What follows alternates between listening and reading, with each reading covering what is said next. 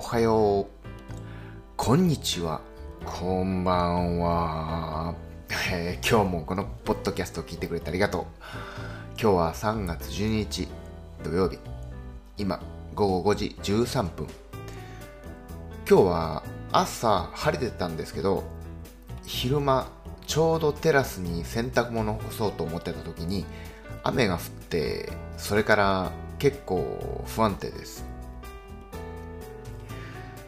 昨日話すことがないとか言ってたけど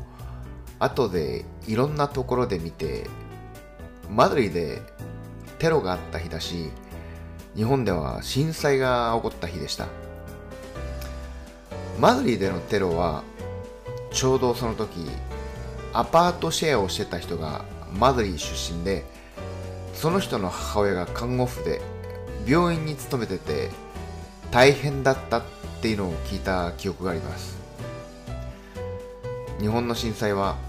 確か昼間にニュースかなんかで